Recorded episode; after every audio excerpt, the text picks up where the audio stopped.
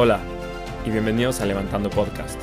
Yo soy Frank García y platico con los mejores inversionistas de Venture Capital en Latinoamérica para aprender de las mentes más brillantes de la región y poder entender cómo lograron levantar sus fondos. A través de conversaciones, los inversionistas compartirán sus principales aprendizajes dentro de la industria de Venture Capital.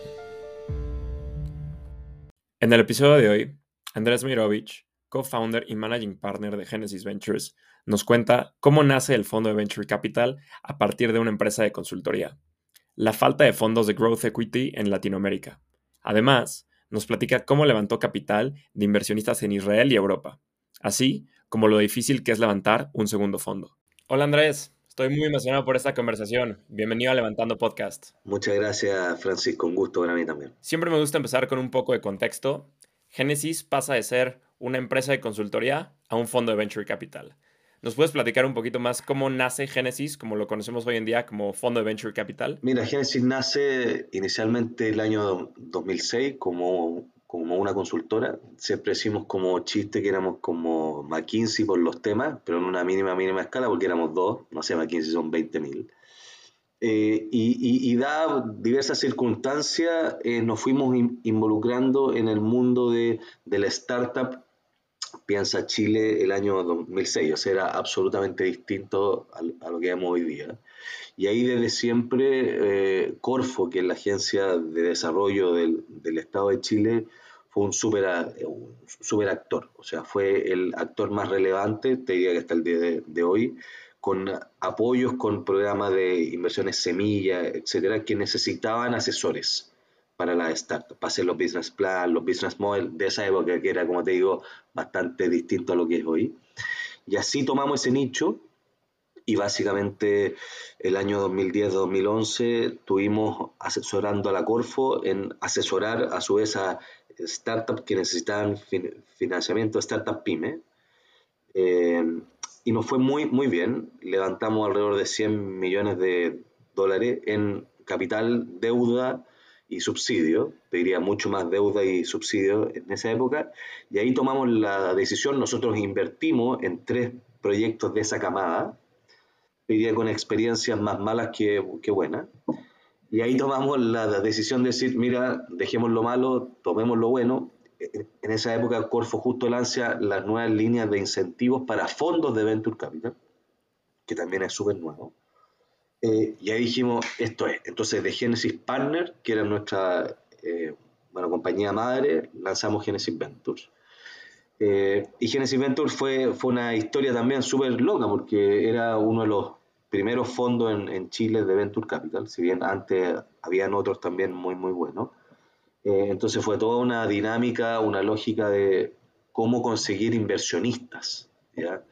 Como te digo, no sé si tú, pero piensa en Sudamérica o en Latam hace 10 años atrás, o sea, la gente ni siquiera sabía que era el término Venture Capital, y logramos conseguir 13 inversionistas chilenos eh, con, la, con, esta, con una promesa de ser casi como un business club, ¿ya?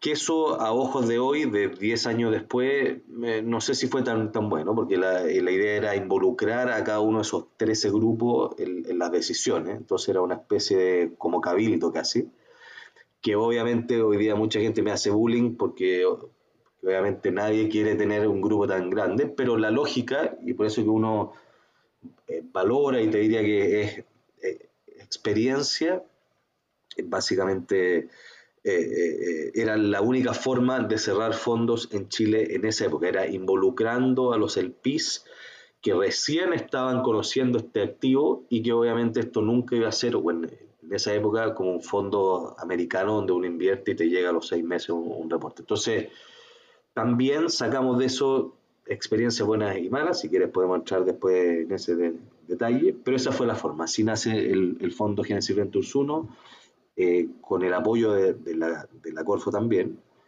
Em, así que ya una historia de casi 10 años desde que partimos con nuestro primer fondo. Tienes varios inversionistas, pero estos inversionistas entran contigo con la condición de, ok, vamos a estar detrás en cada decisión y pues fue la única manera de levantar un fondo hace casi 10 años. Así es. ¿Cómo era, era tu manera de tomar decisiones? O sea, porque dependías de estas 13 personas que, que estaban detrás del, del fondo. Era súper difícil porque te diría, uno, eh, el background de, este, de estos grupos era más bien inmobiliario. ¿ya? Entonces, eh, y ahí un, mea culpa nuestro, y yo hoy día lo, lo, digo con toda confianza ante todos, que por querer quedar bien con todos, finalmente uno termina invirtiendo en cosas que son más bien menos venture capital y más private equity. Entonces, cuando tú inviertes en venture capital con el formato private equity, realmente hay una distancia tremenda.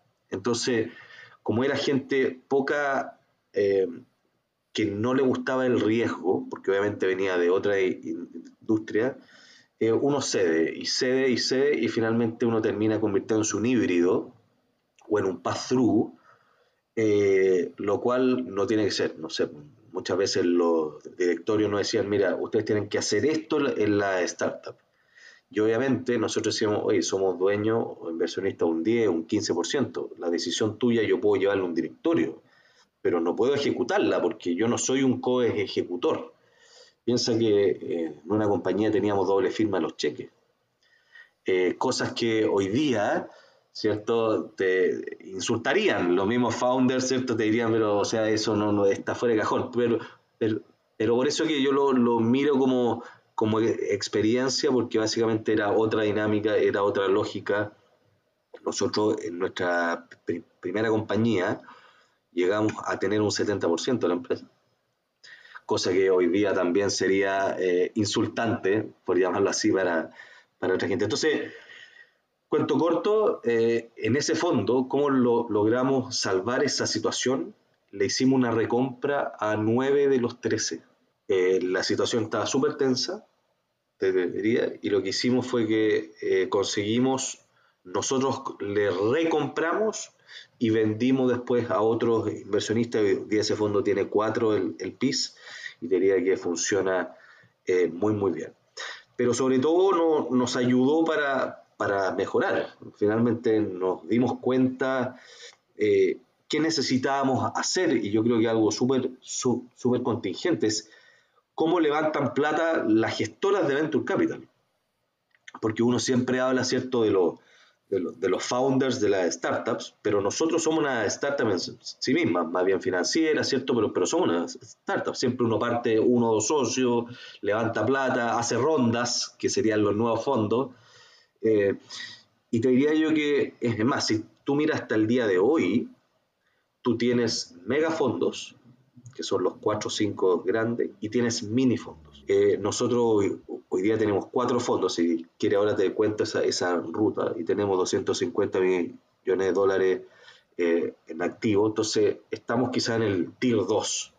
Vienen los megafondos, quizás los CASEC, los Monachis, los SoftBank, que están sobre un billón o cercano al billón, y después nosotros estamos, te diría, en, en, esa ronda con más de un fondo, con más de 100 millones de dólares, eh, y diría ya con una historia que nos, acompaña y hemos ido creciendo tanto en fondos como en la calidad de los el, el, PIS. Eh, fue nuestra magia o nuestro, nuestro, la diferenciación nuestra, y ahí yo creo que este Valle de la Muerte de los founders, eh, nosotros le hicimos como gestora de fondos. Nosotros nos dimos cuenta que en Chile, al menos, y en LATAM, y te diría que hasta el día de hoy es bastante similar, la base del PIS no es muy grande. ¿Y eso por qué? Porque quienes invierten en, Venture son los fondos pensiones, que en LATAM salvo México no hay muchos, la Forest, ¿cierto? Las grandes compañías que recién hoy día están entrando un poco más, pero hace 2, 3, 4, 5 años no eran, y los Family Office. Y los Family Office, muchos, al menos en, en Chile, pero sé que LATAM se repite, están entrando directamente porque la generación 2 o 3, el joven de 30, 35, 40 años, dice, yo quiero desarrollar dentro del Family Office mi área de Venture Capital. Entonces, para fondos puros como el nuestro, no es tan fácil ir a, buscar plata. Entonces, ¿cuál fue la lógica nuestra? Dijimos, mira, aquí como todo founder tenemos que ir a vender LATAM al mundo, ¿ya? Y teníamos la ruta lógica, que era Boston, Silicon Valley, Miami, o la ruta óptima, que era, nosotros, la decisión nuestra fue irnos al eje Israel-Europa. ¿Y eso por qué? Porque dijimos, mira, esto es como en el fútbol, ¿ya? Y nosotros también hacemos siempre un paralelo, nosotros teníamos una estrella del fútbol, no sé, Marcelo Sala, no sé si lo, lo ubica, de los años 90-2000, que básicamente hizo el paso previo, primero hizo River Plate y después hizo Lazio. Entonces, ¿dónde voy con este paralelo? Hizo un paso mucho mejor que el de Chile, o sea, la liga River era mucho mejor de donde venía, y después hizo el paso. Entonces, la lógica nuestra es vamos a buscar inversionistas a un mercado mucho mejor que el de LATAM y que el de Chile en términos de desarrollo, que era Europa e Israel, y después nos damos el salto a Barcelona o, el, o al Real Madrid, que, que, en este caso sería USA o Boston y Silicon Valley. Y ahí Genesis abrió una filial en 2017 en Londres, eh, lo cual fue súper divertido, o sea, fue súper polémico en el sentido porque yo tenía otros socios que nos decían, oye, ustedes son unos locos, o sea, ¿cómo van a ir a vender inversión, o sea, vender fondos de Chile o vender LATAM a inversionistas en, Europa o en, Israel cuando ellos no, miran esta zona? Y básicamente hicimos realmente las de, no sé, vendedores viajeros, como nuestros padres hace quizás, no sé, muchos años, hicimos eventos en 50 partes, o sea, Singapur, Tel Aviv, Edimburgo, Hamburgo, Berlín, Londres, eh, Roma, París, Milán, etcétera, etcétera, vendiendo básicamente LATAM y vendiendo Chile como hub. ¿Y Chile por qué? Porque Chile tiene muchas eh, ventajas en términos de impuestos para inversionistas que vienen de fuera de Chile y Corfo como agencia de desarrollo eh, que también aporta muchísimo con estos matching funds, si quiere después podemos entrar en ese detalle. Entonces, cuento corto, y aquí cierro esta parte, eh, los fondos 2, 3 y 4 de Génesis, el 95% de los inversionistas son de fuera de LATAM. Y hoy día tenemos la inversión israelita más grande en, Chile, en Venture Capital, obviamente, esto todo Venture Capital. Eh, tenemos inversiones inglesas, alemanas, francesas, eh, israelitas y americanas ahora. Eh, y fue dado ese, ese valle de la muerte, esa ruta, es decir, aquí o damos el salto o estamos muertos. Si seguíamos eh, buscando inversionistas solamente en Chile, no íbamos a lograr nada. Claro, Totalmente de acuerdo. Hablas de lo complicado que llega a ser levantar capital dentro de la TAM para la TAM y por eso pues, hoy en día tenemos todos estos fondos internacionales entrando, entrando a la TAM. Y quiero hacer doble clic en esto que mencionas de, ok, no, te puedes ir directo a las grandes ligas, eh, necesitas un punto intermedio, en su caso fue Europa, Israel, y después ya fue pues, este, pues, levantar fondos más grandes. O sea, en este proceso de, levantar los fondos de Génesis, ¿Cuál ha sido el mayor reto que, enfrentaste levantando, levantando capital? O sea, todo. Piensa que uno iba, no sé, yo me acuerdo en, Hamburgo, por, ejemplo, decían, mira, primera vez que viene alguien de Sudamérica a, a vendernos Venture Capital. Eh, o sea, todo lo que sabemos de Chile es cobre, vino y fruta. O sea, era una industria súper relevante. Entonces, por eso que eh, el costo en términos de inversión, porque aparte eh, una startup tiene rondas y tiene plata, ¿cierto? Nosotros lo hacíamos casi con nuestra caja, o sea, era, no, no, no tuvimos inversionistas financistas que nos financiaran por 18 meses o por 24 meses, entonces era muy, muy humilde. E íbamos y lo hacíamos, ahí sí tenemos que dar gracias a la Embajada de Chile, a Pro Chile, a Invest Chile y a Corfo que siempre nos dieron soporte. Eh, pero, pero siempre fue muy muy de iniciativa propia, o sea, nosotros hablábamos con la embajada, oye, préstenos la embajada, armemos un equipo, vamos, charla para 25 personas en La Haya, en Holanda. Piensa, era una locura hacer una charla en La Haya de Venture Capital de LATAM eh, para 25 holandeses. Eh, entonces fue realmente mucha, mucha convicción, de, entre los socios y decir, mira, aquí no la estamos jugando, había 99,9% que saliera pésimo, o sea, que, porque cada viaje a Europa es, caro, eh, y un 1%, no sé, puede, puede ser más, pero que, que saliera bien. Y fue consistencia, consistencia, consistencia. Finalmente, cuando tú le muestras al extranjero, cuando conoce la ATAM, le encanta. Entonces, te diría que hay un tema más de difusión y, por eso que después formamos la CDC y fuimos parte de los miembros de la CDC y hemos estado organizando eventos porque hay desconocimiento. Entonces, cuando tú le muestras la necesidad que tiene LATAM, la rentabilidad que tiene LATAM, independiente, porque todos sabemos, ¿cierto?, las dificultades que tiene LATAM en todos los temas políticos.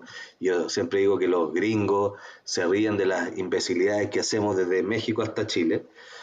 Eh, pero básicamente en el, en, el mundo startup el gap es tan grande que hay eh, espacio infinito. O sea, y todavía queda, no sé, ahí Endeavor hizo un informe hace poco que dijo que la inversión en LATAM fue de 15 billones, aprox el 2021, y hay un espacio para 60 billones. O sea, hay cuatro veces más de espacio. Entonces, estamos en, en, una región ya no virgen, porque estos últimos dos años había un desarrollo potente, pero que todavía tiene un gap tremendo. O sea, si uno mira los, índices de bancarización por el lado fintech, o los índices del agro en relación a, no sé, otros mercados, energía, que otro tema que estamos nosotros metidos, es increíble. Entonces, eh, eh, uno de los desafío fue difusión y sobre todo que te crean, porque la, y, cuando uno entra en,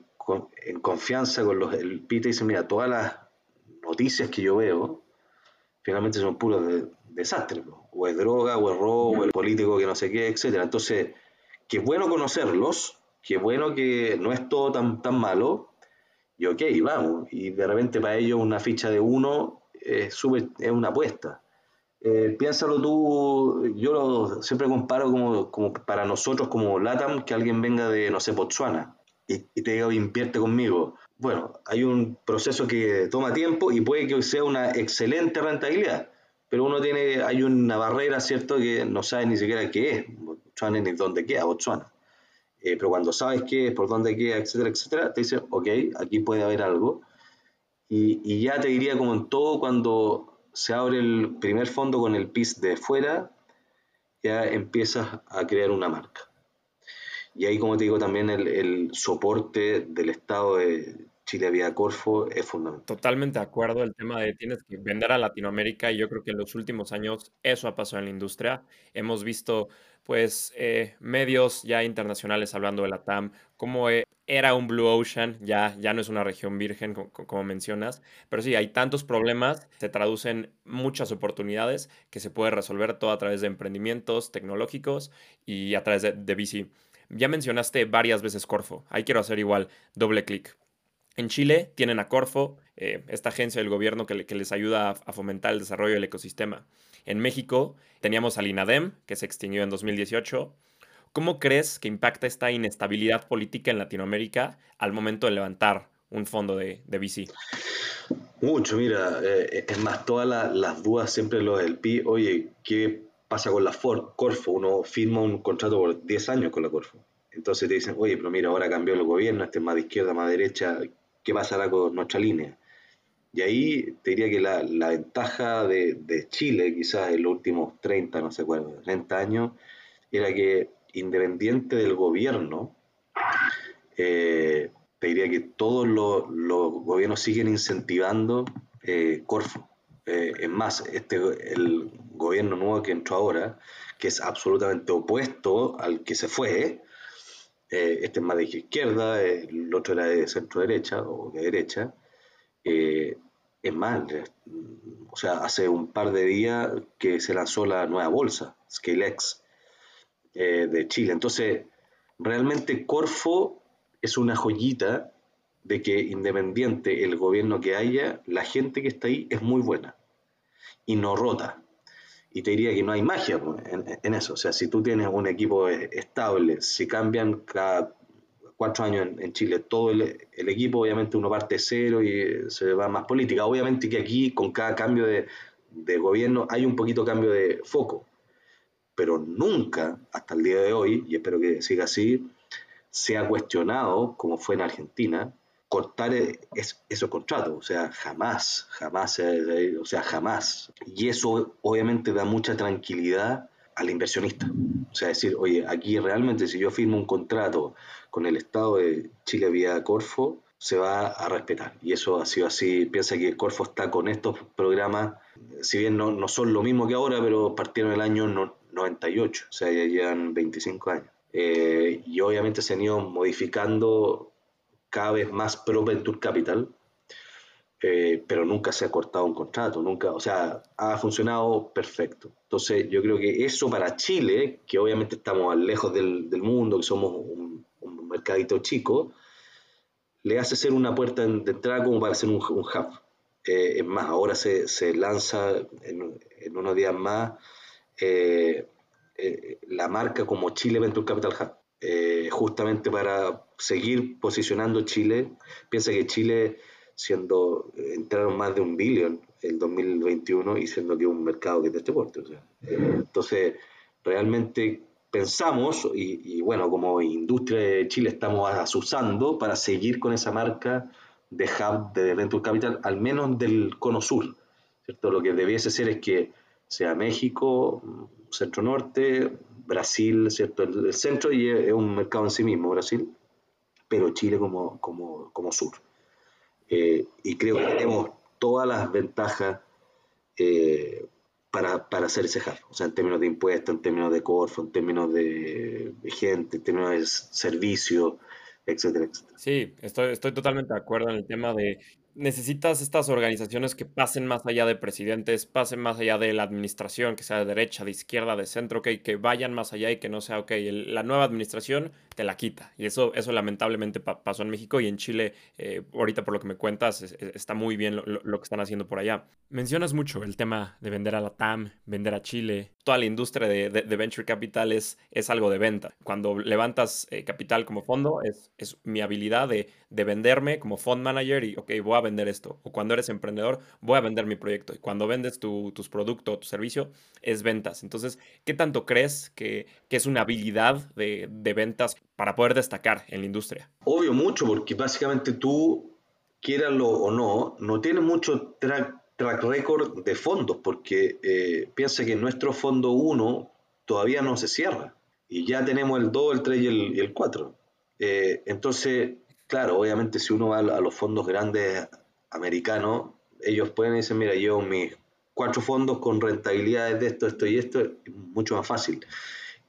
Y, por eso te digo que el rol nuestro es casi, es lo mismo con un founder, es otro mercado, por razón pero es lo mismo con un founder. Entonces, la pasión, la venta, las ganas, la de... Eh, eh, y quizá ahí quédate con esto de que la ruta lógica no es lo mismo que la ruta óptima. Eh, y muchos de los, de, los, de, los managing partners buscan, como muchos de los founders, la ruta lógica y no la ruta óptima. Eh, y ese fue el gran hito, te diría yo, que yo rescato. O sea, levantar plata de un fondo inglés es un hito.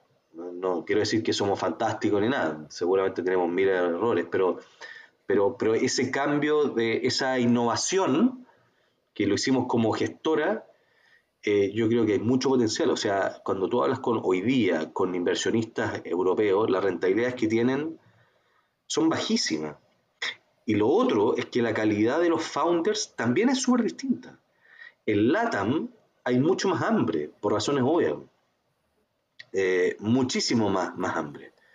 Eh, por las necesidades de ciertos nuestros pueblos. entonces, es realmente eh, es extraordinario lo, que se puede hacer en el LATAM, extraordinario, o sea, la calidad, y lo digo siempre, me estuve en Bolivia ahora hace poco, extraordinario. Yo sé que es un mercado que está recién partiendo, bueno, chiquitito, pero se, está creando. México hoy día ya un mega mercado, ¿cierto? Todavía le falta más, más fondo, te diría yo, pero un mega mercado. Brasil también, a, Argentina tiene unos founders increíbles, Perú tiene unos founders increíbles, Hoy día Uruguay está haciendo también hartas cosas. Entonces realmente tenemos gente muy buena y lo que nos faltaba y nos sigue faltando es acceso a plata y que haya mucho más fondos para invertir. ¿Por, qué? Porque como te digo, hoy día, dado los, los soportes de gobierno, hay muchos fondos en, en etapa temprana, en súper temprana, te diría entre 0 a 500 mil, frente tú avanzas en esa cadena, te quedan, es más, sin dar nombre ni nada, pero ¿cuántos fondos hoy día en LATAM pueden invertir una ficha de más de 5 millones de dólares? Muy pocos. No son más de 10. Y, te digo 5 y puedo estar ahí. Entonces hay una necesidad, muchísimo. Y por eso te digo que el gran desafío para los gestores de fondo es o buscar afuera de LATAM o lo, lo que yo creo que va a suceder es que van a haber muchas fusiones de gestoras. Muy interesante que empieces estas fusiones de, de, gestores. Y sí, de acuerdo en el tema de pues, falta growth equity. En, en, la TAM eh, y el growth equity en los últimos años vimos pues, estos internacionales, pero dentro de la TAM son, son, son muy pocos. Andrés, cambiando un poquito de tema, preparando la entrevista, veo que llevas varios años dando clases de Venture Capital. ¿Cómo nace esta pasión para, para enseñar? Básicamente a ver, nuestro foco fue difusión. Eh, y dentro de la difusión del año 2017 eh, armamos junto con otro grupo de fondos, éramos cuatro o cinco fondos, las ACDC, que es el gremio de fondos de Venture Capital de, de Chile, eh, en la cual yo soy director desde el día uno.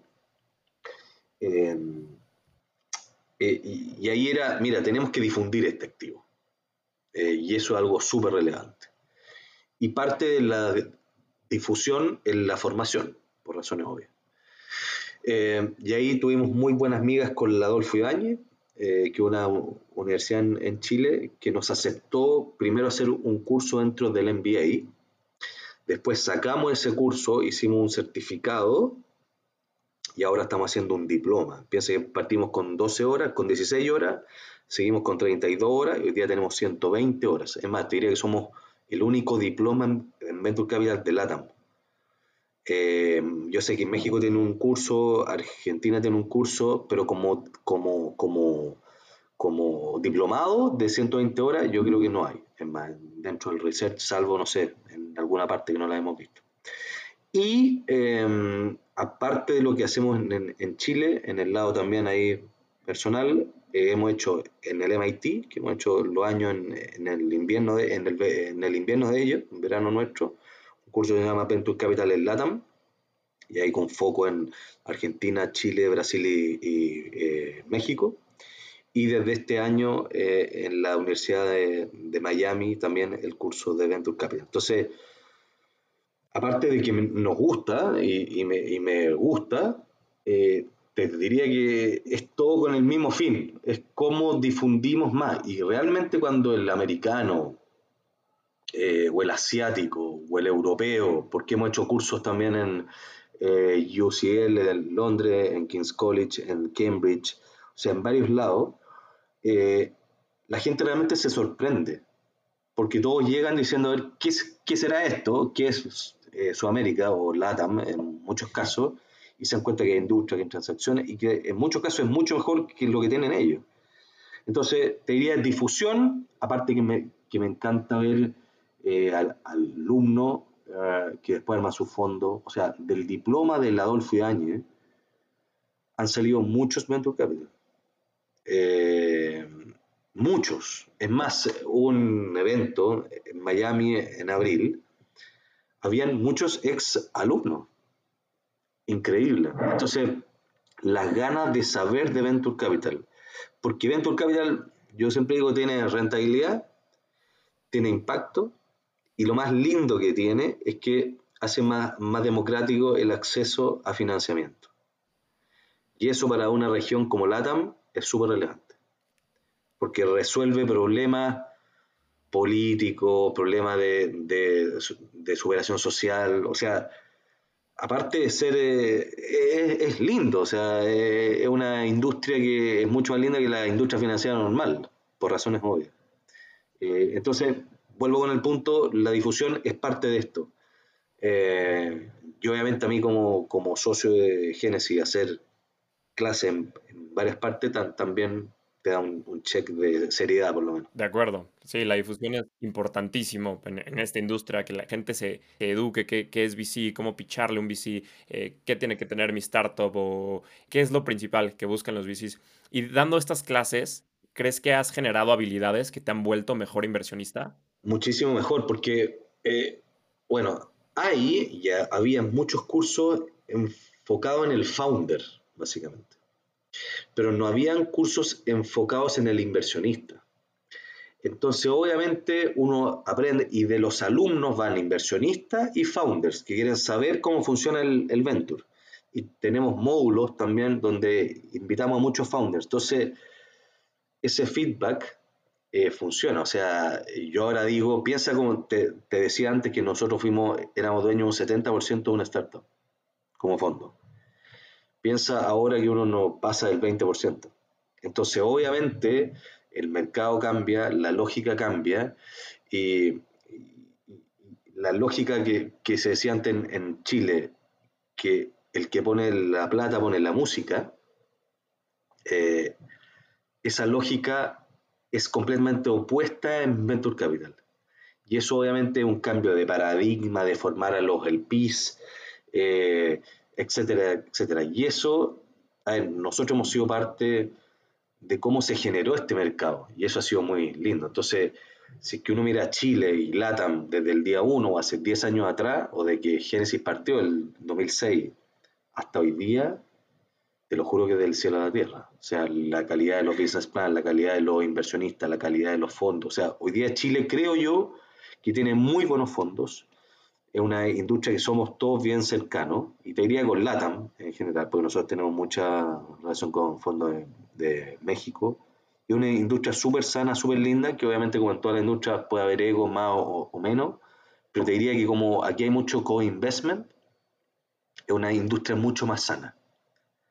Eh, porque todos los fondos prefieren hacer ir contigo y no ir solos por un tema de riesgo. Entonces se comparte mucho deal, eh, es una industria linda interna. Obviamente hay de todo como en todo, pero, pero en general es una industria súper linda. Totalmente de acuerdo. Es una industria muy colaborativa. Tienes que colaborar sí o sí, eventualmente con, con otros fondos, con, con, emprendedores, los emprendedores colaboran entre ellos, entonces es, algo que a mí personalmente me, ha gustado mucho y he tenido la, oportunidad de colaborar con muchos otros VCs de, de, toda la región, incluso Estados Unidos, Europa, etcétera, entonces creo, creo que es un punto muy, muy, importante.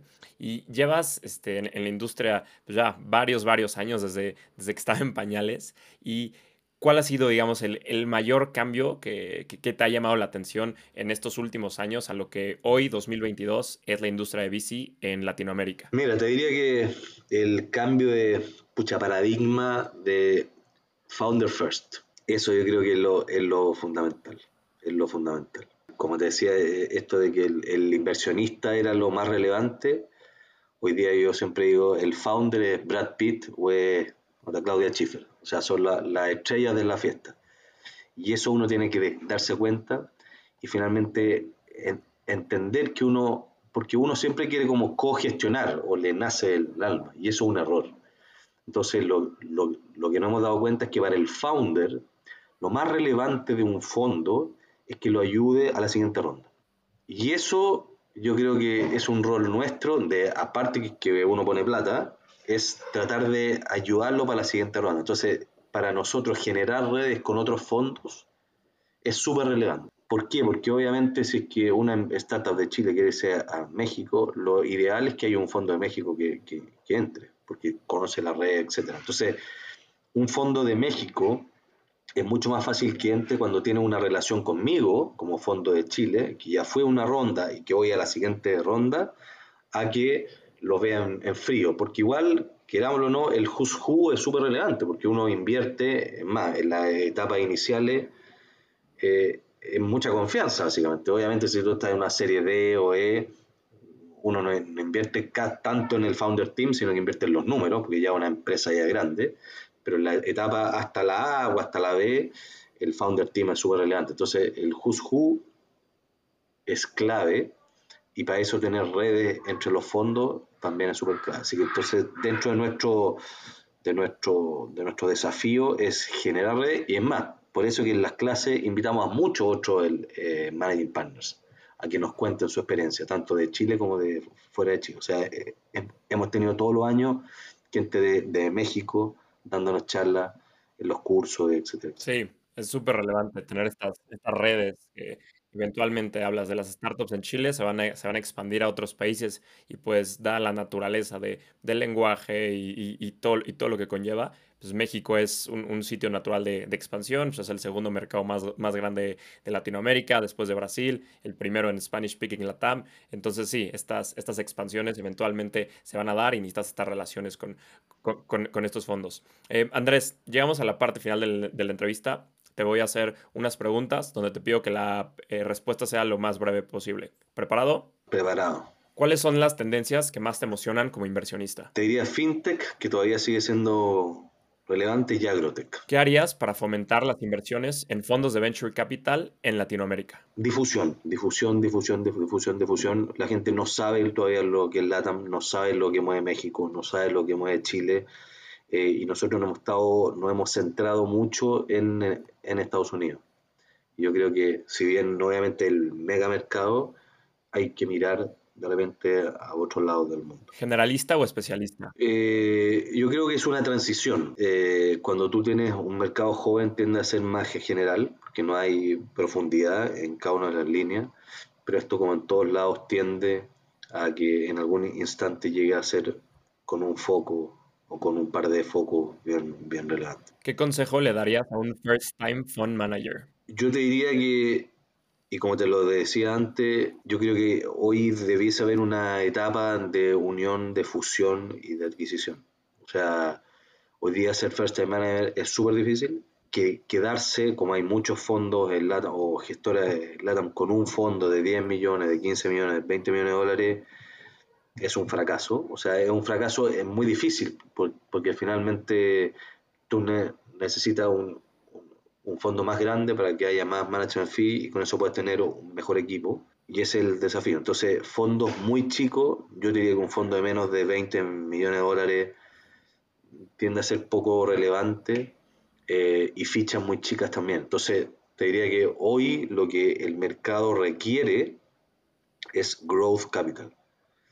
Eh, y obviamente para eso, entonces, yo creo que es mucho mejor, puede decirte algo pero un fondo de 100 que cinco fondos de 20.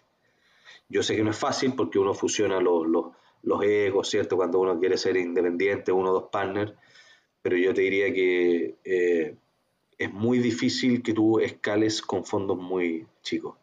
Eh, y eso tiene que, que cambiar. O sea, y es más, le está costando mucho a los fondos chicos levantar su segundo fondo. Eh, y mi miedo es que pase que se acabe. Es más, en Chile, sin dar nombres, pero hay una institución muy grande que acaba de cerrar su área de venture porque no pudo sacar su segundo fondo, lo cual es un fracaso para todos, te diría yo. Pero así es. De, acuerdo, es, es, complicado. Y finalmente, ¿cómo ves a Genesis dentro de cinco años? Mira, nosotros tenemos el gran desafío de llegar al billion. Yo creo que Hoy día nuestros referentes, por razones obvias, son los, grandes, son los Kasek, los Monachis, que lo han hecho extraordinariamente bien. Y pensamos que hay mucho potencial para seguir creciendo. O sea, hoy día tanto el área de energía como el de Venture Capital puro, que son nuestras dos áreas, son las dos áreas más, más hot. Eh, y esto es un círculo. Entonces ya tenemos inversionistas muy grandes. Eh, hoy día, ¿qué estamos haciendo? Estamos mutando toda la parte legal desde Chile hacia USA armando un Fear Fund. Entonces estamos siendo muy investor friendly para eh, para fondo pensiones, no, sé, eh, grandes inversionistas que obviamente entrar vía una figura americana eh, le hace mucho más sentido y que a su vez ese fondo invierte en, en, Chile, en el fondo de Chile. Entonces hay un, un desafío nuestro como organización eh, es más, uno de los grandes desafíos, si que todavía hay en, Chile Genesis, es Castro y Meirovich, que somos los, dos socios principales. Lo cual, claro, uno puede, decir para el ego es súper rico, es súper bueno, pero obviamente uno siendo inteligente o tratando de serlo sabe que eso no es sustentable y no es algo que uno quiere hacer. O sea, lo que aquí queremos es que la firma crezca y es un desafío como una startup que pasa de serie A a serie C, eh, que no es fácil pasar de 2 a 20, de 20 a 50. Y te diría eso, yo, nuestra meta y nuestro plan es llegar al billón en tres años. Buenísimo. Andrés, muchas gracias por la plática, la disfruté muchísimo. Eh, muchas felicidades por lo que están haciendo en Genesis, por todo el ecosistema, el tema de las clases. Este, estoy muy emocionado por lo que están haciendo y estoy seguro que, que, la van a romper y que van a llegar a ese 1 billion. Vamos que se puede. Muchas gracias. Este fue un episodio más de Levantando Podcast. Si te gustó, no dudes en recomendarlo. Para más contenido, nos puedes seguir en Instagram, Twitter y LinkedIn como Levantando Podcast.